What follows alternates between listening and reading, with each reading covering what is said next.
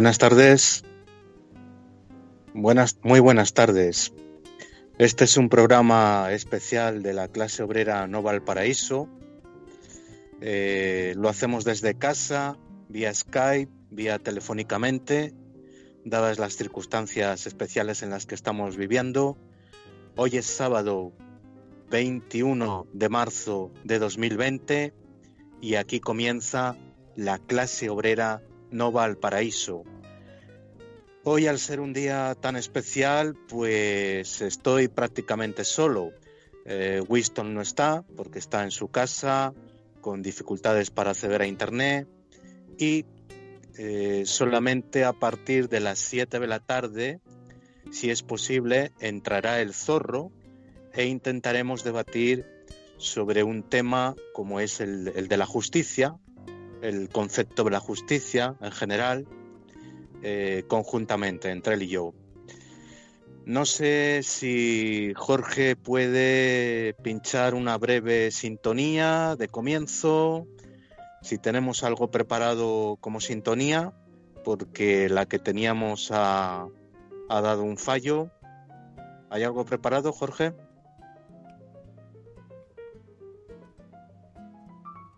De acuerdo, de acuerdo.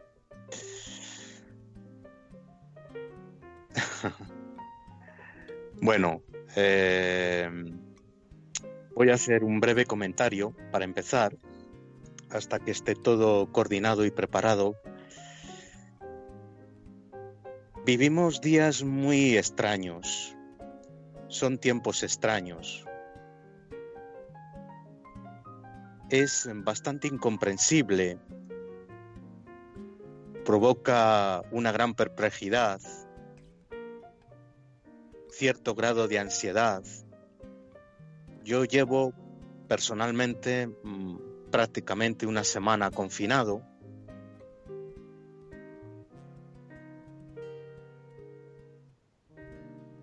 Y mm, como les decía, eso provoca un grado de ansiedad que no es habitual en la vida cotidiana.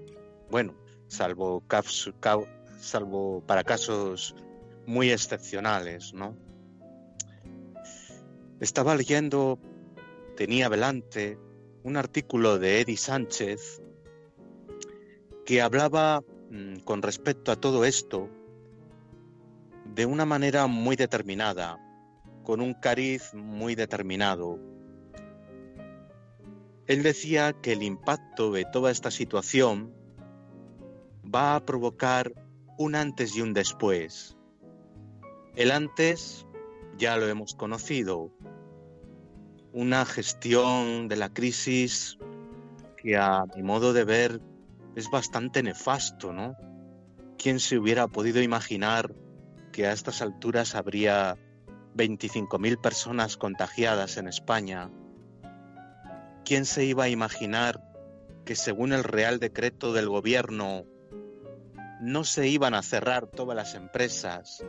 Repito, no se iban a cerrar todas las empresas, que iban a dar prioridad a la productividad antes que a la salud de los ciudadanos.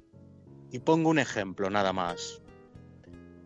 Hay ciertos centros de trabajo llamados call center donde hay miles de personas cogiendo llamadas recibiendo y emitiendo llamadas que no son de estricta necesidad. Son llamadas orientadas a vender móviles, a vender planes de precios, a vender productos de, de gas, de calefacción, de banca. Serían estrictamente necesarios los trabajadores que están atendiendo el 112 pero no el resto. El resto no es un servicio tan necesario para que permanezca abierto. Y les comento, en Valladolid hay varios call centers de ese tipo. Hay uno en concreto en el que están trabajando 1.800 personas, codo con codo, con el consiguiente riesgo de contagio, no solamente para ellos, sino para el resto de la sociedad. He oído hace unas horas unas declaraciones del alcalde de Valladolid, donde indicaba, un tanto nervioso, que él no podía mandar a la policía para que cerrara esos centros, dado que en el Real Decreto del Gobierno no los incluyen. No sé, todo esto me crea tanta perplejidad que no entiendo nada. No sé si los oyentes pueden entender algo.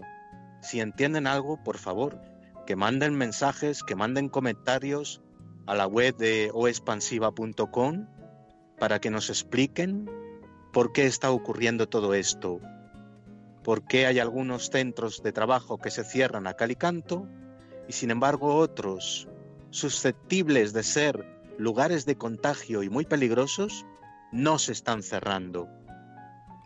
Si alguien puede explicar esto, que mande algún comentario a la web de Onda Expansiva, por favor. Dicho sea de paso, pedimos de antemano disculpas por, las deficiencias técnicas que pueda haber en la emisión del programa de hoy. Esto es algo novedoso también para nosotros. Hacer un programa desde casa es eh, complicado, hay que coordinarse, técnicamente, por lo menos para mí, que no soy muy ducho en la tecnología, es bastante complicado, pero bueno, vamos a intentarlo, vamos a intentarlo. Hoy hablaremos del gran poeta Vicente Aleixandre, poeta español y premio Nobel en el año 1977. Eso en una primera parte del programa. En una segunda parte, que intentaremos contactar telefónicamente con el zorro, hablaremos del tema de la justicia en sentido genérico, general. ¿Cuál es el concepto de la justicia que tiene él? ¿Cuál es el que tengo yo? Y si realmente existe algún tipo de justicia humana en este mundo. De todo eso hablaremos. Ahora creo que Jorge ya tendrá preparado un tema musical para pincharlo de entrada y posteriormente, acto seguido, empezaré a hablar del gran poeta Vicente Aleixandre. Jorge, adelante. Un tema musical.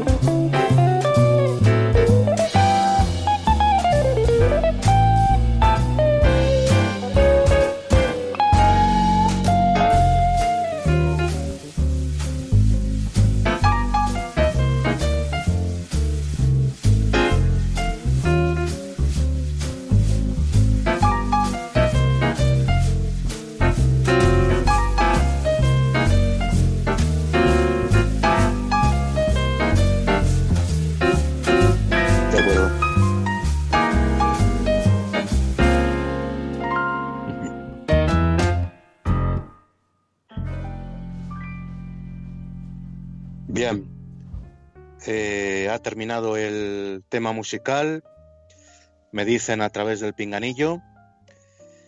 Y vamos a hablar, como les decía anteriormente, del gran poeta español Vicente Alexandre. Vicente Alexandre nació en Sevilla en el año de 1898. Pero a los dos años se trasladó con su familia a Málaga, la ciudad del paraíso, donde transcurrió casi toda su infancia. Desde 1909 ha vivido en Madrid. Estudió Derecho y Comercio, pero pronto se dedicó por entero a la poesía y, alentado en su labor a y alentando en su labor a muchos poetas más jóvenes. Alessandre fue, con Gerardo Diego y Damas Alonso, uno de los pocos miembros del grupo que permanecieron en España al término de la guerra y ejerció un magisterio profundo en la nueva poesía. Desde 1949 es miembro de la Real Academia. En 1977 se le otorga el Premio Nobel y muere en 1984. Su vocación poética se despertó con la lectura de Rubén Machado, de Rubén Machado y Juan Ramón Jiménez. La influencia de los dos últimos queda manifiesta en su poesía inicial. Luego descubre el surrealismo, que habrá de marcar buena parte de su producción, al menos en ciertos aspectos, hermetismo, imágenes visionarias, etc. En sus últimas obras, el lenguaje se va haciendo más sencillo. Lo más característico de su estilo son las metáforas grandiosas y el verso libre, amplio dramático unas veces, reposado otras, solemne casi siempre. Para Alexandre, la poesía, más que belleza, es comunicación. De ahí que piense que no hay palabras feas o bonitas en la poesía, no hay más que palabras vivas y palabras muertas. Su continua preocupación será situar cada palabra, bonita o fea, allí donde aparezca como necesaria. Por la índole de sus contenidos, se distinguen en su obra dos claras etapas que se pueden estudiar en cualquier otro momento, porque ahora sería un poco largo, la verdad, estudiarlas, eh, simplemente comentarles lo que dice lo que dice aquí en este texto sobre Alessandre, eh, su concepción de la poesía, eh, su hermetismo, sus imágenes visionarias, su constante utilización de metáforas grandiosas, todo esto, como he dicho siempre, a lo largo de la realización de estos programas, hay que leerlo no literalmente. La poesía es algo que no se puede leer literalmente, porque en el momento en que alguien pretenda leerlo de forma literal, no solamente no se va a enterar de nada, sino que lo va a malinterpretar, no, mm, no va a comprender la verdadera esencia de lo que supone este género literario, la poesía. No se puede leer como si se leyera una novela, o una obra de teatro, o un ensayo, nada, imposible. Es otra historia, es un mundo etéreo que no se puede aprender con las manos, mm, incluso me atrevería a decir que no se puede aprender con la razón. La razón hay que dejarla a un lado, hay que dejarla a un lado. La poesía no pende de la razón, no pende de, del raciocinio ni del positivismo, otra historia aparte. Es un mundo, como les decía, completamente etérico, eh, adánico, si lo prefieren llamar, eh, fuera del tiempo y del espacio, porque permanece constantemente fuera del tiempo y del espacio. Y para que entiendan un poco mejor la obra y la persona de Alexandre, que yo creo que para haber sido Premio Nobel de Literatura, es un poeta no solamente a nivel nacional, sino internacional, eh, en mi opinión, bastante desconocido, bastante desconocido, les voy a leer una serie de poemas, sobre todo una serie de poemas que están encuadrados en sus eh, tres poemarios preferidos para Alessandre, que son, en concreto, La destrucción o el amor, Sombra del paraíso e Historia del corazón. Al primero pertenece este espléndido poema amoroso que les voy a leer a continuación. En él, el amor se difunde por toda la naturaleza y alcanza una grandiosa dimensión cósmica. Atraemos la atención sobre la larga enumeración caótica final, expresión perfecta de esa fusión de amor y mundo. Por lo demás, numerosas imágenes van a revelar el flujo de la técnica surrealista, porque Alessandre tenía también mucho de surrealista.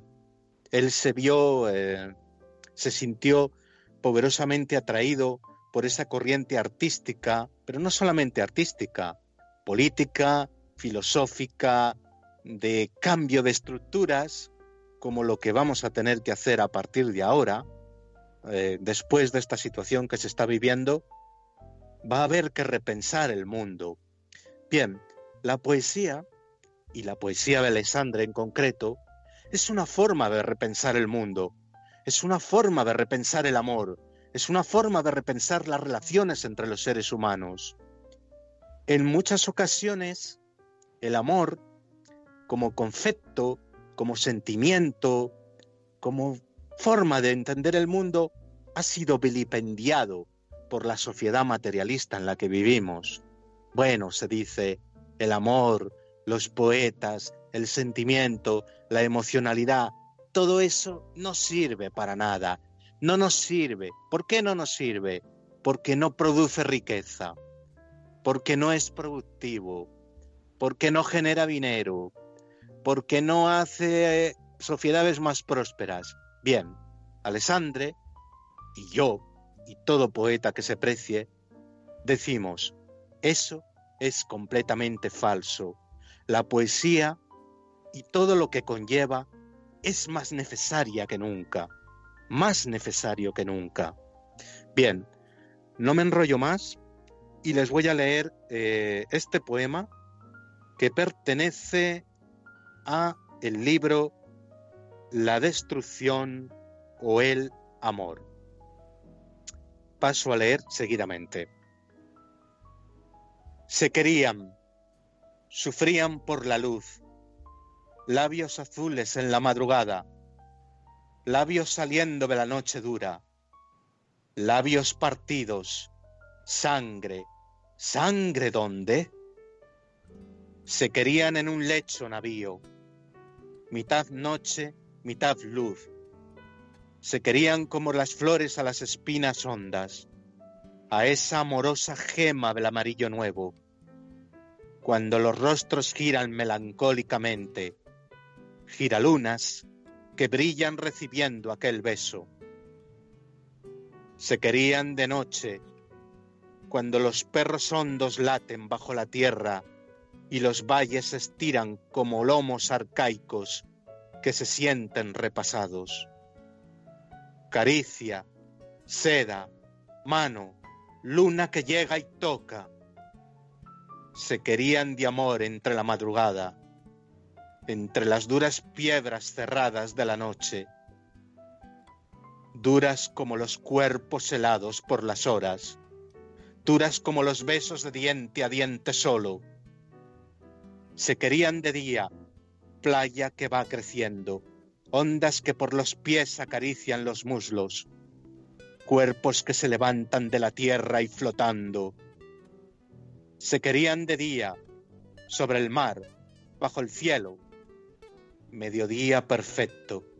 Se querían tan íntimos, mar altísimo y joven, intimidad extensa, soledad de lo vivo horizontes remotos ligados como cuerpos en soledad cantando, amando, se querían como la luna lúcida, como ese mar redondo que se aplica a ese rostro, dulce eclipse de agua, mejilla oscurecida, donde los peces rojos van y vienen sin música. Día, noche, ponientes, madrugadas, espacios, ondas nuevas, antiguas, fugitivas, perpetuas, mar o tierra, navío, lecho, pluma, cristal, metal, música, labio, silencio, vegetal, mundo, quietud, su forma. Se querían, sabedlo. Bien, esto es todo una reivindicación del amor con mayúsculas. No habla del sexo de las personas, no nos indica si son hombre o mujer, hombre y hombre, mujer y mujer, hombre y gato, no nos dicen nada. Simplemente reivindica el amor con todo el peso y la carga que eso lleva encima y con todo con toda la luz que lleva encima, que lleva arrastrando. Hay otro poema y lo leo rápidamente porque se nos va echando el tiempo encima según mi reloj ya son las 18.58 y dentro de un ratito tenemos que empezar a hablar con el zorro del tema de la justicia, a ver qué nos cuenta. Bien, voy a leer este otro poema que está incluido dentro del libro Historia del Corazón. Significa la toma de contacto con las preocupaciones de los hombres. En el poema que sigue vemos cómo el autor sale de sí mismo, de su mundo personal, para hallarse y reconocerse en el dolor común. Esto a mí me parece muy importante. El poeta sale de su mundo personal, de su torre de marfil, de su intimidad, para hallarse y reconocerse con el dolor común, con el dolor común del mundo que le rodea. Se suma a las gentes que pasan, se siente parte de un único corazón. Su canto es ahora expresión de todos y va dirigido a todos los oídos. El poema termina con la imagen de una esperanza ascensión hacia una cumbre luminosa desde la que el hombre encuentra un eco en el cielo. Se observará como el lenguaje se ha hecho claro, dentro de la majestad de los amplios versículos. Y leo textualmente. Allí están todos, y tú los estás mirando pasar. Ah, sí, allí, como quisieras mezclarte y reconocerte. El furioso torbellino dentro del corazón te enloquece. Masa frenética de dolor, salpicada contra aquellas mudas paredes interiores de carne. Y entonces, en un último esfuerzo te decides. Sí, pasan todos están pasando. Hay niños, mujeres, hombres serios, luto cierto, miradas. Y una masa sola, un único ser, reconcentradamente desfila. Y tú, con el corazón apretado, convulso, de tu solitario dolor, en un último esfuerzo te sumes. Sí, al fin, como te encuentras y hallas. Allí, serenamente en la ola te entregas.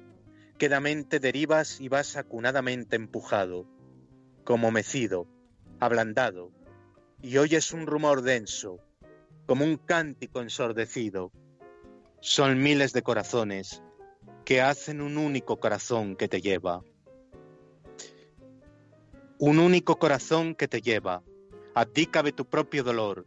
Desciende tu propio corazón contraído, un único corazón te recorre, un único latido sube a tus ojos, poderosamente invade tu cuerpo, levanta tu pecho, te hace agitar las manos cuando ahora avanzas. Y si te yergues un instante, si un instante levantas la voz, yo sé bien lo que cantas.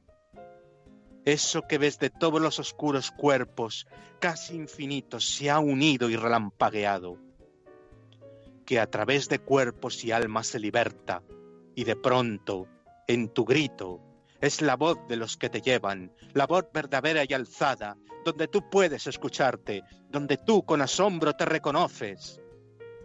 La voz que por tu garganta, desde todos los corazones esparcidos, se alza limpiamente en el aire. Este poema, como yo creo que todos los poemas de Alessandre y de la poesía universal de todos los tiempos y de todos los siglos, incluso de hace 5, 20, 25 siglos, es un poema muy universal y muy actual. Parece que nos está hablando de los tiempos actuales. Está diciéndonos que todo el dolor es uno, que todos somos partícipes de ese mismo dolor, que si alguien tiene una peripecia, un problema, un dolor, una angustia, que ese problema, esa peripecia y ese dolor y esa angustia son también nuestros, son de cada uno de nosotros, forma parte de nosotros, porque somos un único bloque, un único bloque aunque seamos miles de millones de seres humanos, todos estamos íntimamente interconectados en lo más importante. Según Alessandre, el amor, el sentimiento y, la emoción, y las emocionalidades más profundas que forman parte de la esencia del ser humano. Ahora, si Jorge nos está oyendo, eh, son ya las 19 horas y 3 minutos. Vamos a acabar con el tema de Alexandre. Jorge va a pinchar unos breves minutos musicales. Vamos a llamar al zorro y pasamos a hablar del tema de la justicia. Jorge, cuando quieras, cuando puedas, unos minutos musicales, bebemos un poco de agua y continuamos.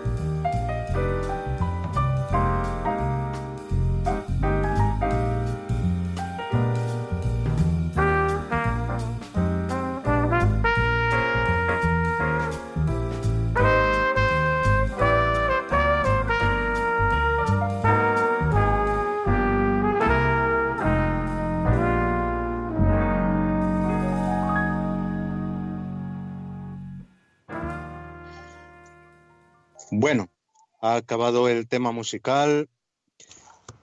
Por lo menos eso es lo que me indican a través del pinganillo. Y bien, vamos a hablar, creo que ya está ahí al habla el zorro, el gran zorro, el que habitualmente hace de técnico en la clase obrera Nueva del Paraíso, pero que hoy extrañamente se ha transmutado en colaborador. ¿Verdad, zorro?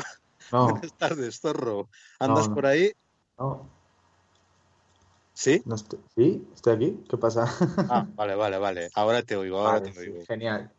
¿Qué tal estás, Pues hoy te voy a poner en un brete. Bueno, yo aquí con un poco de ansiedad, pero bien. Eh, mientras me dejen estar en casa, yo estoy tranquilo. Estamos tranquilos, ¿verdad? ¿Qué tal, llevas la, ¿Qué tal lo llevas la cuarentena? ¿Bien?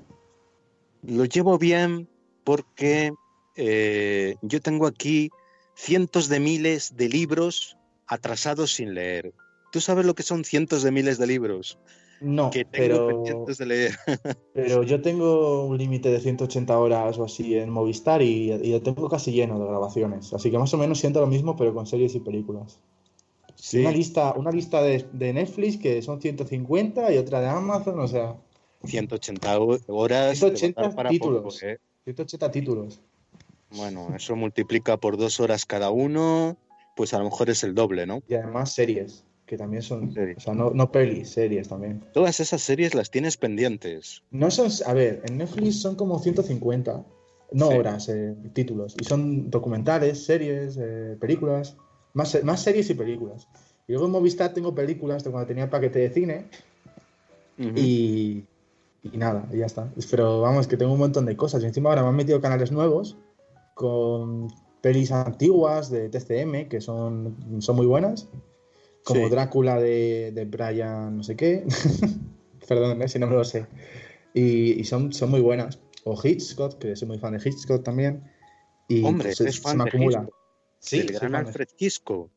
No, de, de, otro Hitchcock, ¿no? De solo hay ese. Ah, me estás tomando el pelo. No, no hay sí. otro Hitchcock, no hay otro sí, Hitchcock. Pero tengo muchas.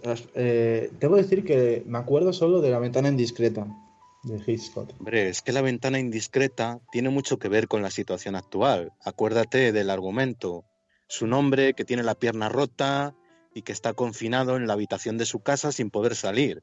Exacto. Y desde allí, a través de la ventana, por eso el título de la ventana indiscreta, empieza a observar a, observar a todos los vecinos, ¿no?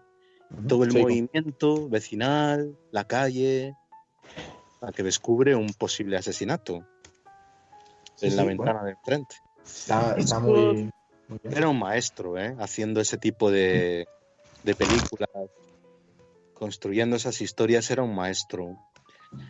Mm, la única crítica que le hacen, imagino que a, a, alguna vez lo habrás oído, es que estilísticamente, es decir, eh, técnicamente, esa especie de transparencias que hay en algunas películas de paisajes, como que son un poco artificiosas, ¿no?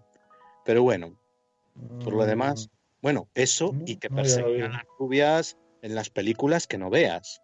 Sabes que era un mujeriego, ¿no? mm, no.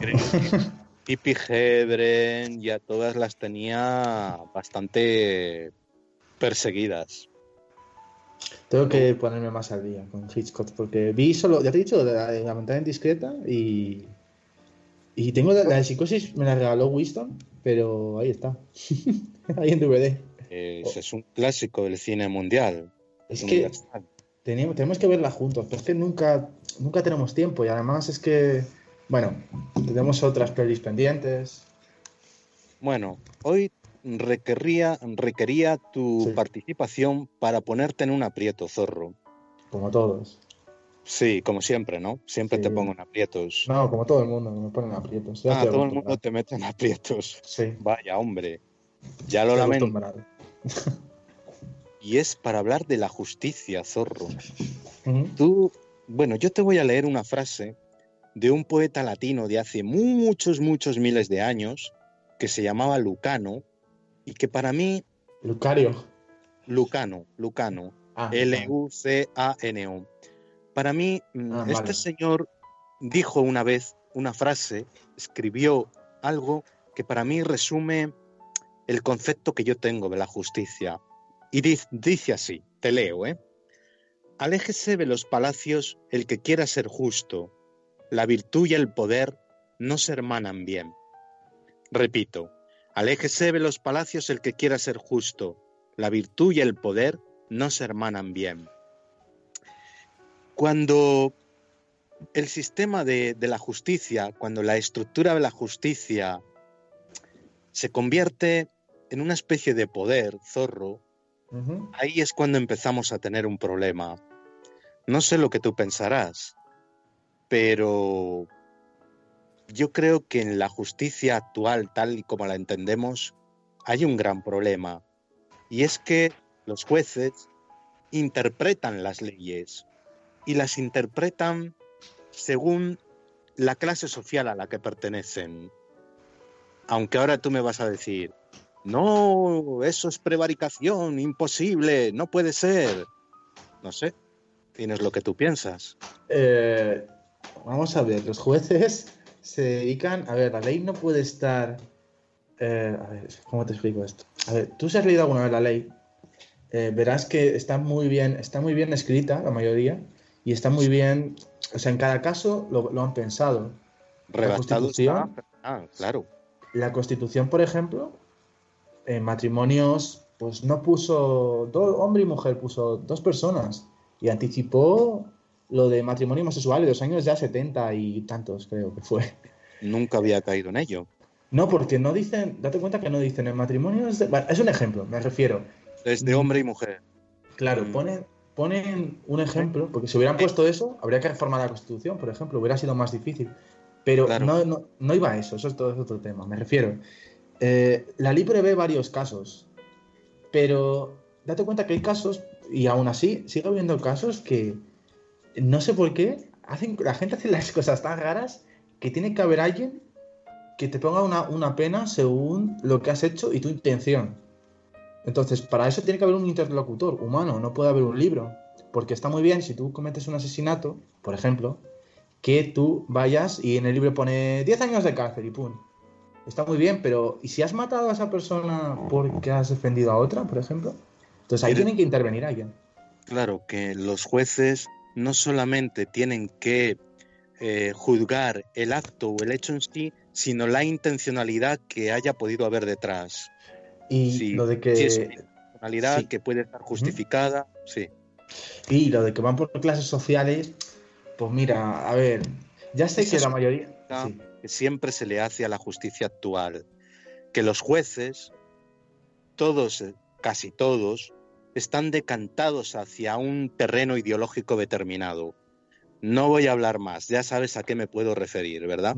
No te voy a negar que tú vas al, al, eh, a ver, el orden del Poder Judicial y tú dices, bueno, eh, no sé si... Es que, a, ver, ahora como estoy un poco en hiatus, pues como que me, cuesta un poco esto de las leyes, pero eh, cuando tú vas al, Consejo del Poder Judicial, o sea, tú ya sé que la mayoría son gente que, bueno, que ya tiene un piso en Madrid, que ya... Un piso bueno, ¿eh? Que vive... Que tiene un alto standing, por así decirlo. Entiendo que la justicia... Sí, mm entiendo que la justicia se pueda eh, tornar a eso, porque el Consejo del Poder Judicial funciona así, ¿no? Al final quienes nos están gobernando son gente muy rica, pero ¿quién, son elegidos desde eh, los ámbitos políticos, a veces a dedo. Sí. Bueno, tienen que tener unos años de profesión, un mínimo de 5 o de 15 años de profesión, una experiencia, pero aparte de eso, son elegidos a dedo al final. Sí, pero. A ver. Es que, no sé, mira, había una broma una vez que leí en el Mundo Today, que es una página de noticias satírica, que decía: votante de Podemos se pasa al PP después de ganar la lotería nacional. Y, y yo digo, los jueces, digo yo, no todos serán ricos, o sea, habrá alguno que habrá venido de un estatus social pobre. Entiendo. Yo lo que pasa, ¿vale? Entonces, no, no, pero yo te estoy diciendo Poder Judicial. Alto o sea, me refiero a los que están en Madrid, en capital, en la, villa de Madrid, como dice la Constitución. El Supremo, el Consejo Judicial, etcétera. Exacto. Marchena. De hecho, hay uno que hay uno que es de Salamanca, pero que estaba, estaba en el juicio del proceso. Y, no me acuerdo de su nombre, pero me, lo dijo mi profe de oposiciones que, estaba ahí. Sí. Y, yo, vamos, Salamanca, bueno, también depende de la zona, pero no es una ciudad muy rica, rica, ¿sabes lo que te digo? Entonces, al final, puede ser una persona pobre y meterte de juez perfectamente si tienes buena cabeza. Pero es verdad que la gente que tiene más pasta, pues llega más alto. Eso no te lo voy a negar. Pero de ahí que generalices y digas, toda la justicia se fija en clase social, pues no, no creo. Bueno, lo que pasa. Lo, que pasa, y aquí me voy a meter en un lío segurísimo, pero eh, eso, es lo que, quería, eso es lo que quería en esta tarde. La mayoría de, la mayoría de, criminales penales, es decir, de los que matan a gente, la mayoría suelen venir de entornos conflictivos o entornos de clase baja. Muy baja. Eh, exactamente. Entonces al final sí, hombre, siempre vas a ver el género, ¿no? Pero y las cárceles, Zorro, están llenas de personas que han traficado, han trapicheado con droga o han hecho pequeños hurtos. Eh, también eso, las cárceles están llenas de pequeños delincuentes. Por pequeños hurtos no te meten, ¿eh? O sea, no sé que lo digas muy parda. Vale, eh, delitos contra la salud pública, por ejemplo. Traficar. con droga es un delito contra la salud pública. No sé a partir de cuántos kilos ni de cuánto material. Depende de la droga, depende de la droga. Ya. pero eh, siempre mm, se ha visto el mundo penitenciario, eh, la gente que recala en las cárceles como unos pobrecillos, es decir, ahí no hay grandes magnates, no hay personas que hayan cometido grandes delitos porque pueden pagarse un buen abogado, un buen bufete de abogados y en muy poquito tiempo salir a la calle. Esa es la, cuestión que se plantea la gente, ¿sabes? Que nos planteamos la gente de a pie. Pero no sé si recuerdas el caso Nos y la sentencia. ¿A cuánto le sentenciaron? No, me acuerdo, no me acuerdo exactamente de la sentencia, pero me acuerdo que la sentencia fue cárcel para Ural Garín. Entonces al final, y ese es el estatus el más alto que hay en España, que es la familia real. Entonces al final. Sí. Sí, ahí se intentó dar un ejemplo, pero luego no sé en qué ha quedado, porque enseguida empezaba a salir de permisos. Ah, enseguida, no, hombre, que acaba de salir hace poco y el crimen lo cometió hace mucho tiempo, creo yo, ¿eh? A ver, que no estoy defendiendo, pero que... Pero bueno, como en España no se puede hablar... Yo soy republicano, ¿eh? A ver si se va a pensar la gente yo que... Sí, pero aunque seamos republicanos, está prohibido hablar de la monarquía, ya sabes. No está prohibido, está... A ver, si tú dices... No, hay... Decirlo... Sí, sí. punto en el Código Penal. Sí, sí, sí. Injurias a la corona. Exacto por hacer injurias a la corona te pueden denunciar. Decir que yo soy republicano es una situación, es un, es un razonamiento político, no es, no es injurias. Injuria sería otra cosa que no puedo decir porque sería injuria. Los insultos, etcétera, ¿no? Ya, entiendo. No, no, no, insultos, sino, no sé. Eh, a ver, sí, insultos, pero como amenazar, como. Sí. Rey muerto, abono para mi huerto, todas esas cosas. Esto es un ejemplo, ¿eh? Ya, ya, ya. Es un ejemplo, oyentes, ¿eh? No se lo tomen al pie de la letra. Yo he oído, ya te dije, cuando fui al concierto de Son of Aguirre, te dije lo que decían en, el concierto. No lo repitas, las letras de las canciones. Uy, no, no, no, las letras no. De hecho, hemos puesto aquí canciones de Son, of Aguirre, pero porque a ti te ha parecido bien, que yo te lo dije. Y... Pero no, no, no lo que dicen en eso, sino lo que dicen en el concierto. Si quieres, te, digo, te digo lo que te dije a ti. Mm, repítelo, si se puede decir. Hay una parte que ah, yo soy muy fan de, de Massa, que es como se llama uno de los cantantes, y dijo, ¿cuándo matarán a Santiago Abascal? Pero preguntando. Ah, que yo te dije, pero ¿cómo se le ocurre decir eso? Y no le va a denunciar el otro. No, pero él, él, se escuda, y me hace mucha gracia porque en el fondo es, que es satírico. Porque eh, él dice, solo pregunto, o sea, es, información. ¿Cuándo ah, matarán a Santiago? O sea, no, lo, no, lo, formula tal que. claro, se cura en salud y dice, no, si solo es una pregunta al aire. Y además sería, sería muy bueno para ellos que los metieran por eso, porque tendrían muchísimo más público. Que no digo que, que me gustaría que los metieran, pero. A ver, no los han metido todavía y han dicho cosas muy heavy, así que eso es que vamos bien. Porque a. ¿A qué rapero metieron por decir a uno catalán? No me acuerdo. Sí, a varios. A varios. Tonic. Sí. Bueno, nos hemos desviado un poco, pero. Yo te quería hacer una pregunta, Zorro. Más. Claro. La justicia humana. La justicia humana mm, es imperfecta, necesariamente es imperfecta. Es decir, eh, lo hemos visto en los últimos tiempos. Eh, sentencias, sentencias sobre, no sé, sobre algún delito de violación o sobre cualquier otro tipo de delito, de corrupción. Sentencias que no entiende nadie, que no entiende nadie. ¿Por qué hacen esas sentencias? Es en un afán de garantismo, es decir, de proteger eh, la presunción de inocencia o de proteger a un posible delincuente. Es en un afán garantista que hacen esas sentencias que a veces da la impresión, a todo el mundo le da la impresión de que son como, como muy suaves, ¿no? Como muy suaves. Eh, Muy... ¿Entiendes lo que te quiero Sí, sí. decir? Eh, a ver cómo te responde yo a eso. Espérate un momento, a ver. ¿Tú te has leído la LECRIM, que es la ley de enjuiciamiento criminal, alguna vez? Uy. O... No, Oh, es un rollo patatero. ¿Cómo me voy a Sí. leer la ley de enjuiciamiento criminal? estoy de acuerdo, vale. Eh, ¿Tú te la has leído entera? Bueno, no, eres ente- entera no, pero me he leído muchas partes. A ver, epígrafes, sí. sí, Mm. sí, artículos. Eh, no, el- la Constitución es cortita, la Constitución, ¿eh? yo me la he leído entera. ¿Lo ves? ¿La has leído? Eso sí, la Constitución. La Constitución dice, creo, creo, ¿eh? que no estoy seguro, que a lo mejor me pillo las manos, pero Bueno, de dice memoria. que hay, que hay que proteger al reo. No sé dónde lo pone la- en la ley, pero lo pone en alguna parte. No sé si en la ley de enjuiciamiento Sí. criminal o en la Constitución, pero se protege al reo y se protege la reinserción. Concepto, Claro, Zorro, el famoso concepto este latino de indubio pro reo. En caso de duda, facilitamos que la persona salga libre, ¿no? Que el posible reo, el posible delincuente salga libre. Sí, Sí. sí, continúa. Vale, pues eh, te voy a poner un caso muy famoso, ya muy antiguo, que es el caso de Marta del Castillo. Sí, la chica que asesinaron en. Sevilla. Sí, ¿tú crees que no el juez o jueza, porque creo que era juez, pero no estoy seguro porque hace muchos años, ¿tú no crees, tú crees que no quiere enchironar a todos? O no es- lo ha hecho, creo, pero él no podía hacerlo. ¿Por qué? Porque no había cuerpo, porque no había ADN. Entonces, pones al juez en una difícil situación. Porque si tú metes por un asesinato, a ver, creo que lo confesaron, no, no estoy siguiendo, no he seguido el caso, pero yo me recuerdo mm, discutir con gente que les parecía injusto que no metieran a más al carcaño este, creo que se llamaba, más, Sí, claro. más en la cárcel. Digo, pero ¿cómo los...? Yo, a ver, que no os estoy defendiendo, pero digo, si es que no te pueden meter si no cuentan el cuerpo, porque no, si no cuentan el de delito. Zorro, Claro, te- eso estaría de acuerdo. Si no hay pruebas consistentes, tú no puedes condenar a nadie.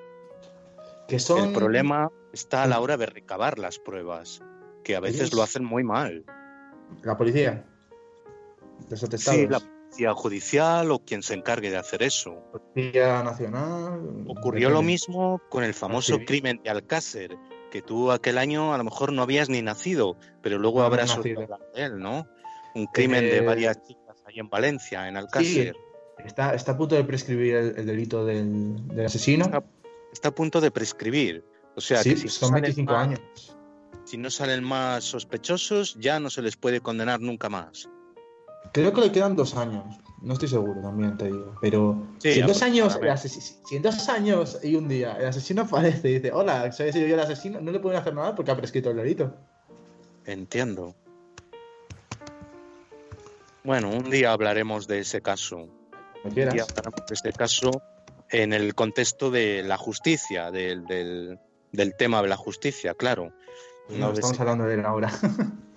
Hubo un periodista que, bueno, tú eras muy pequeño ni habías nacido, pero hubo un periodista que se llamaba Juan Ignacio Blanco, era periodista y criminólogo, creo que también, y estuvo luchando durante muchos años, a brazo partido, contra todo el mundo, contra el gobierno, contra los jueces, contra la policía judicial, porque él decía que en aquel crimen hubo una serie de irregularidades a la hora de, de investigarlo y no salió la verdad como tenía que haber salido, ¿no?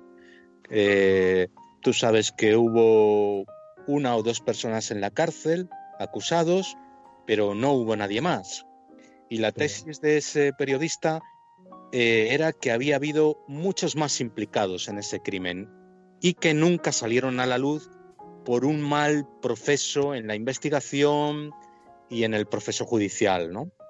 Juan Ignacio Blanco ha muerto hace cosa de un año, pero desde aquí, ya que se nos presenta la oportunidad, yo le quería, le quería recordar, le quería hacer un pequeño homenaje. Pues nada, Zorro, ¿estabas eh, diciendo algo más? No sé si te he cortado. No sé, ¿quieres que te diga algo más de la justicia? Pregúntame, si yo estoy aquí para, para que lo que tú quieras. ¿Qué porcentaje crees tú en la justicia humana? Del 1 al 100. Te voy a hablar del sistema español porque sé que conozco. ¿El sistema eh, español?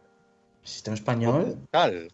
Pocas, te digo una cosa, se le critica mucho la justicia española y creo que hablaste a alguien de que se puede elegir a dedo, y es verdad, se puede elegir a dedo eh, a proposición por el rey. ¿Qué? Y por el Parlamento. Eh, propone el rey, creo, en el Tribunal Supremo, creo que propone el rey y aprueba el Parlamento. Aprueba el Parlamento y designa el Parlamento. Sí. El Congreso de los Diputados. Exactamente.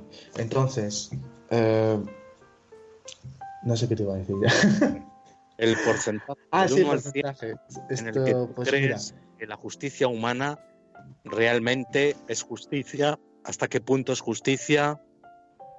Todo el, sistema, el sistema judicial español que, que, yo estoy estudiando ahora, a mí me.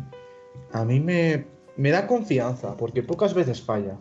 No es como el de Estados Unidos que tiende más a fallar, que también el de Estados Unidos también es bastante fiable. Lo que pasa es que hay más segregación, ese es el problema. Hay mucha gente hay muchos jueces que son muy racistas, hay muchos jueces que no le gustan los gays, muchos, entonces al final se paralizan muchos, muchos procesos. Las cárceles están llenas de negros, de gente de color, de hispanos. Exactamente, eh, Texas es... y no Texas, es Texas. Eso eh, está lleno de que cuando menos levanta sospechas sobre el sistema judicial de un país. Me voy a, te voy a decir el porcentaje porque si no no avanza esto. Eh, yo creo que confío en la justicia española 90. 90%. Y te voy, a decir por qué. Zorro. Me has ganado. sigue, sigue, di por qué. Te voy a decir por qué. Eh, te voy a dar un argumento muy bueno. Que estamos, por ejemplo, España está en materia penal de maltrato de género por encima de Europa, pero muy por encima. Somos los primeros en. A ver, esto también tiene su doble filo. Somos los, los primeros en, creo que en hacer un tribunal de contra la violencia de género, un tribunal de violencia contra la mujer.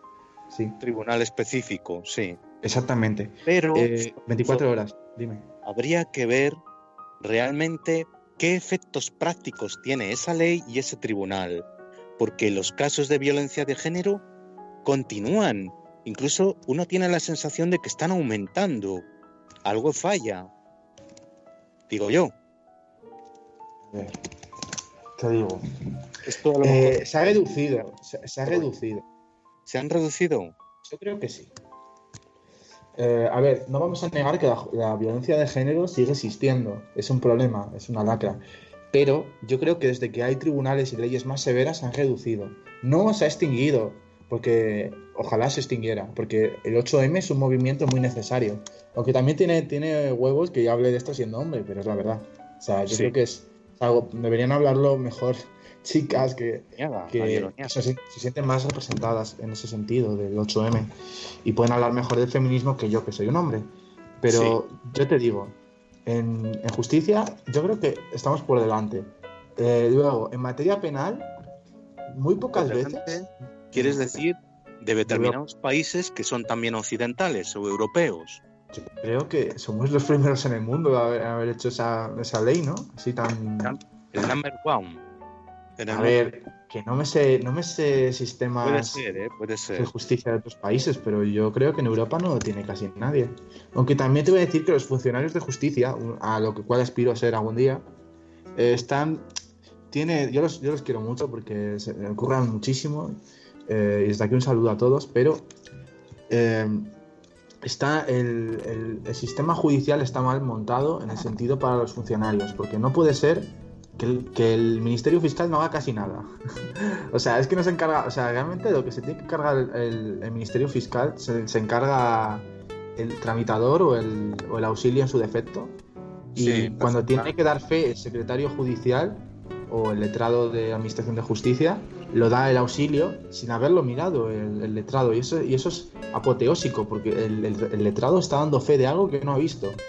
Quieres decir que cargan de trabajo a subordinados, a subordinados, ¿no?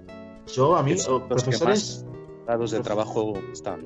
Profesores de oposiciones a mí me han dicho que los, que, que los letrados de la Administración de Justicia dan fe cuando no, no, no, no, ni siquiera, o sea, dan fe, pero es algo automático, directamente dan fe, pero sin verlo, porque lo ven los auxilios. Entonces, cuando hay un problema, que los hay, tienen que buscar al, señor letrado y, y, el letrado dice, ay, no lo he visto, es de auxilio. Y entonces eso complica mucho más el buscar responsabilidades.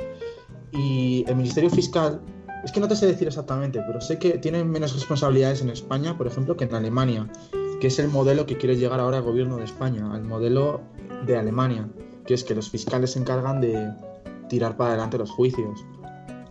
Yo no soy fiscal, o sea que a lo mejor ya te he dicho me pido un poco los dedos, pero yo es mi percepción. Una última pregunta, Zorro. Con toda esta No te he respondido la, la justicia humana. ya.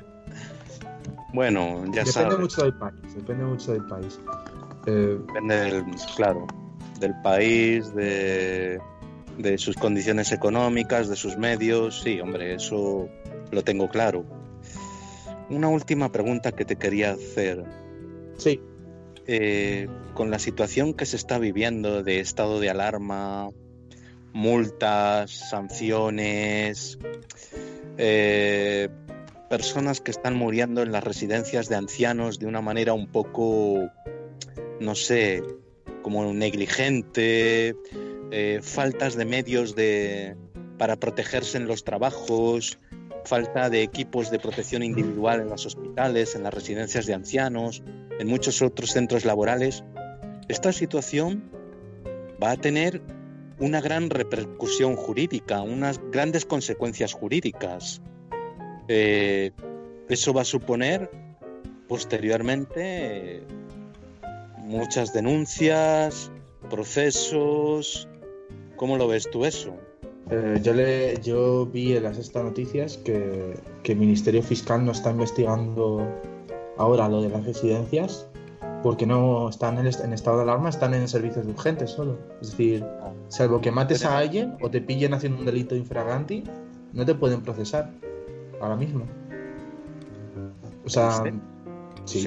estado de alarma, a no ser que haya un asesinato o que te piden infraganti cometiendo algún delito, eh, todos los procesos quedan suspendidos, sin edie, hasta que acabe el estado de alarma, al menos.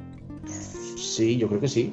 O sea, a ver, yo he oído que el servicio judicial está ahora paralizado, salvo diligencias urgentes de delitos, que es asesinatos eh, pues cosas que, o cosas que te pillan. Si te pillan robando, robando. Si te pillan en un coche a 120, pues si te pillan en el momento, te, te meten para adentro. Pero bueno, te meten. Tienen que ser delitos graves.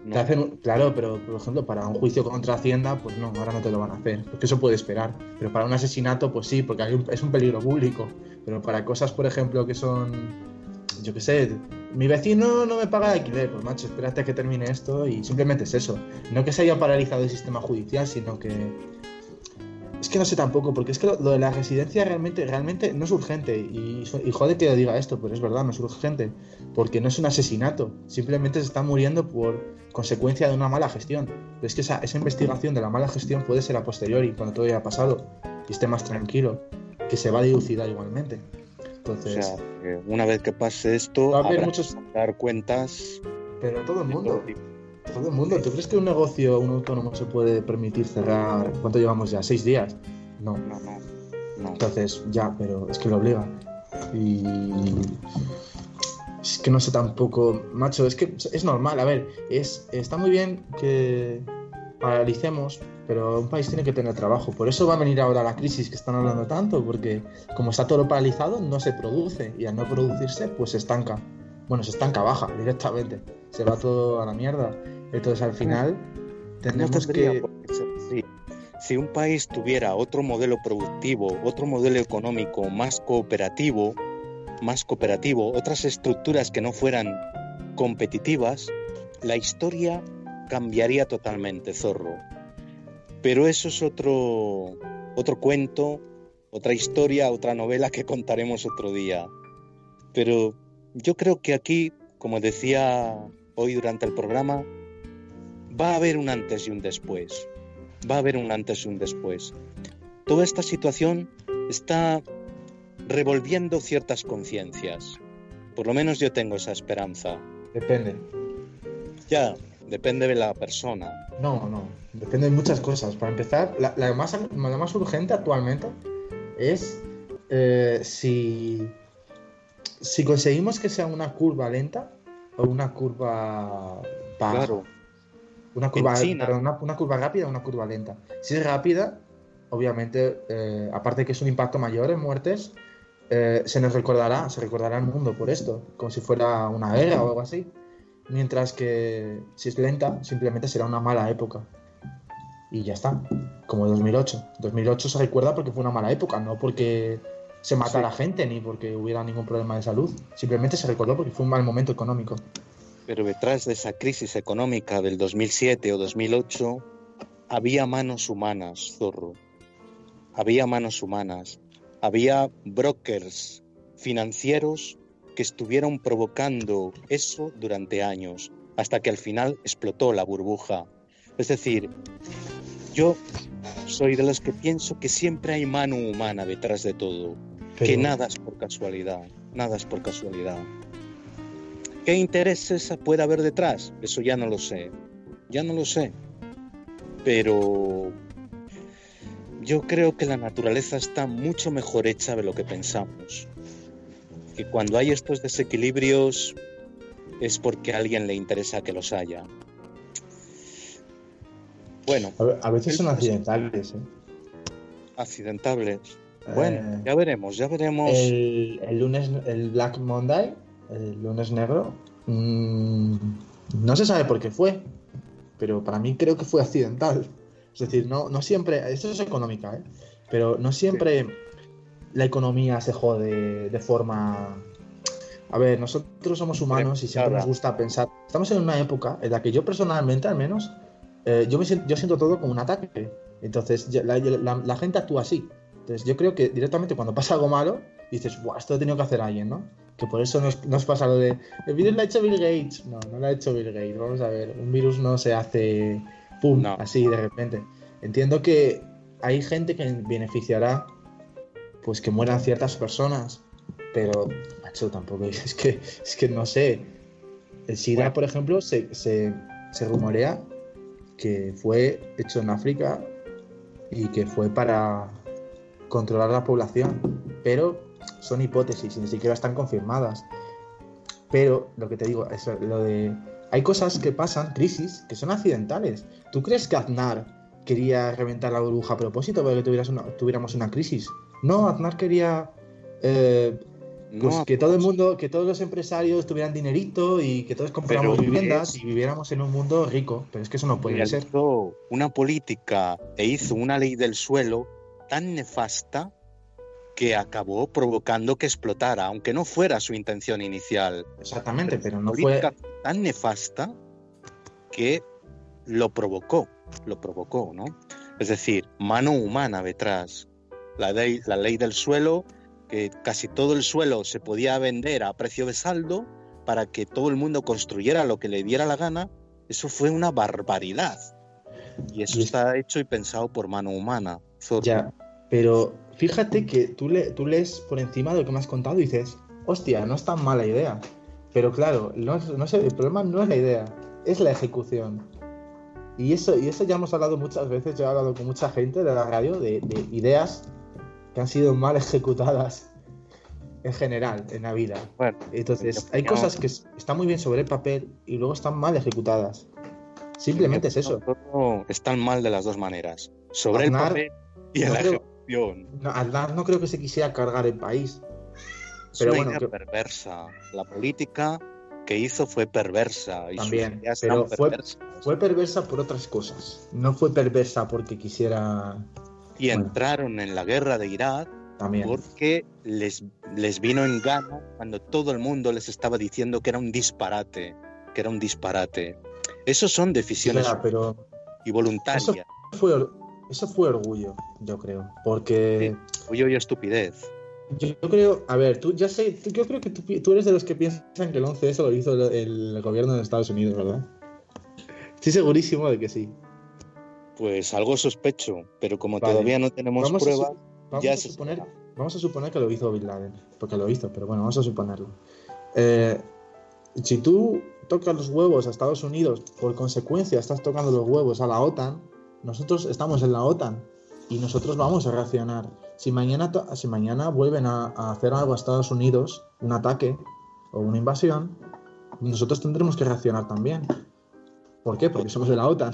No porque sea bueno o malo, yo, yo estoy a favor de la OTAN, pero eh, sinceramente, pues eh, yo creo que Aznar nos metió por eso, porque quería llevarse bien con Bush, tenía las mismas ideas políticas y dijo, mira, voy a mandar un par de tropas porque Sí, quería ser el 1 de George W. Bush, ¿no? Claro, Bush, Bush era, era, una relación que venía muy bien en tiempos de crisis para España y para Estados Unidos también, porque tenía apoyo militar, que es lo que necesitaba. Y, así, surgió, y así surgió la bonita amistad entre Aznar y eh, George W. Bush. Para salir en la foto de las Azores, la, la famosa foto de las Azores, pero yo sí que te confieso que en aquel momento, aquel atentado creo que fue el año 2000 o 2001. En aquel momento, 2001, sí que pasó por mi cabeza, lo confieso hoy en el programa, que pudo haber sido un atentado de falsa bandera. Un atentado de falsa bandera es un atentado provocado por el propio Estado. Por el propio Estado. Pero ahí, hasta ahí puedo leer. Hasta ahí puedo leer. Bueno, Sí. No, bueno, si quieres terminamos diciéndote que yo creo que no fue. Yo creo que fue un atentado que, que lo hizo Al Qaeda, simplemente, porque no, a ver. Ya sé que entiendo que algunas teorías tienen sentido y pueden ser algo coherente, pero no que, que no sea coherente no significa que sea real. Entiendo que si fueran atentados de falsa bandera ya los habría, ya se habrían desclasificado de forma ilegal. Porque si Uy, tardan setenta y tantos años en desclasificarlo. No, no, pero no, no, no lo hacía. No lo hacía, no. Digo, Edward Snowden, esto cuando empezamos, los que son fan del, del corrupto desde los inicios, que empezábamos hablando de Edward Snowden yo, Edward Snowden fue de la CIA, me parece, y estuvo intentando, eh, desclasificó lo de que tenían un programa que se llama Prims, que nos vigila a todos por Skype, ahora que estamos hablando. Skype es, de Microsoft y Microsoft es una empresa que está en Estados Unidos. Entonces, esa conversación la pueden escuchar agentes de la CIA. Y sus, 14 ojos, entre ellos el, el decimotercero es España. Entonces, obviamente, ahí está, ahí está el problema. Eh, fue, se sacó la ley patriota a partir, a partir del 11S.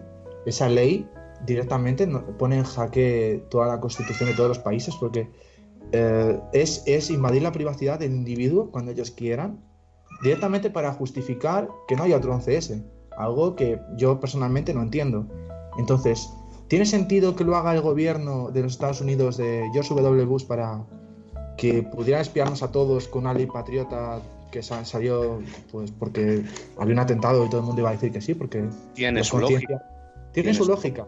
No lo niegues. Tiene su lógica, pero creo que si hubiera sido eso, hubiera pasado, o sea, lo hubiera desclasificado a alguien, como Edward Snowden desclasificó esto, hubiera desclasificado muchísimas cosas más graves. Que hubieran aportado documentos, dime. Snowden sigue a día de hoy en busca y captura, ¿no? Snowden está en Rusia, cosa curiosa, está en Rusia. Sí, sí, y no se puede mover de ahí porque Ecuador le iba a dar, creo que, asilo y Él sí que, está confinado. Sí, sí, pero. Uy, y quien estaba confinado del todo fue el. El señor, este el señor de Wikileaks, sí. Que estaba en una embajada y hasta le espiaban las, las conversaciones con sus abogados. O sea, eso es, vamos. Eso, si no te pasa a salir por los huevos. Mm, está preso en una cárcel de máxima seguridad del Reino Unido. Sí, esperemos que no lo extraditen porque... No se sabe muy bien en qué condiciones. A ver, yo, creo que, yo creo que el gobierno de Estados Unidos es bastante inteligente como para no matar a Julian Assange. O sea...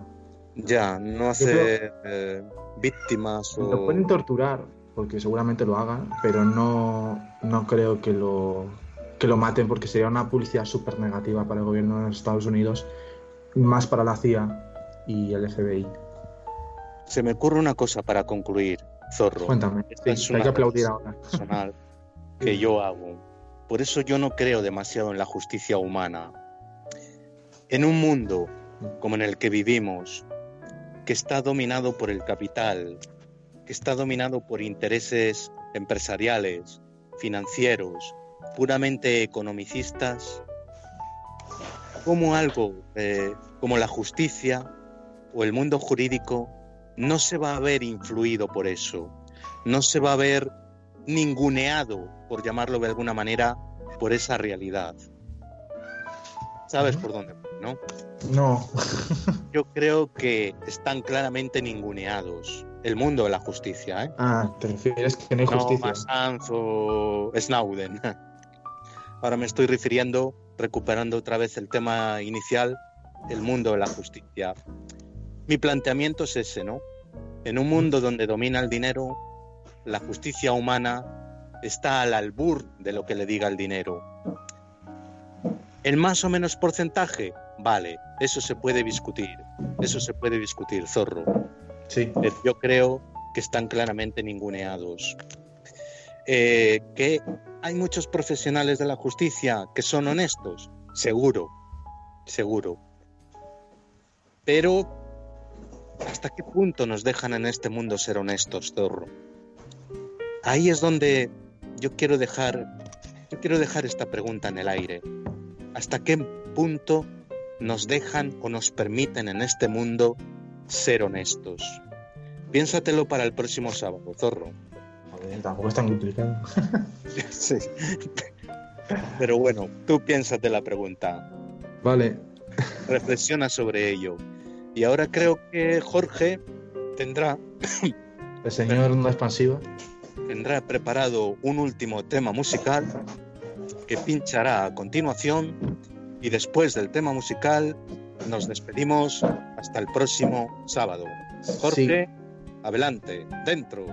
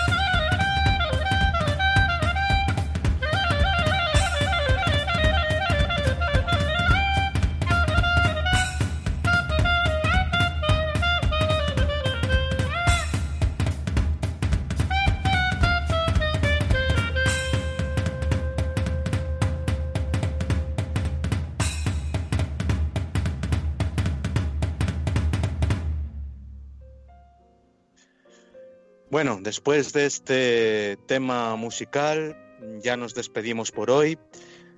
Reiterar mis disculpas por los posibles fallos técnicos que hayan podido acontecer durante la emisión de este programa. Es la primera vez que realizábamos eh, la clase obrera Nova al Paraíso telefónicamente o vía Skype, dada la situación de, de estado de alarma que hay en el país.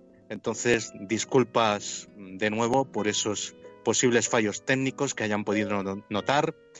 Eh, yo, por mi parte, me despido como siempre, pidiendo a todo el mundo 10 minutos de reflexión, 15 minutos de reflexión, 20 minutos de reflexión, o quién sabe si 15 días de reflexión, porque con la reflexión, con la filosofía, con el pensamiento, todo va a ir mejor. Hasta el sábado que viene y muy buenas tardes a todos. Buenas tardes. Buenas tardes, zorro. Chao. Chao.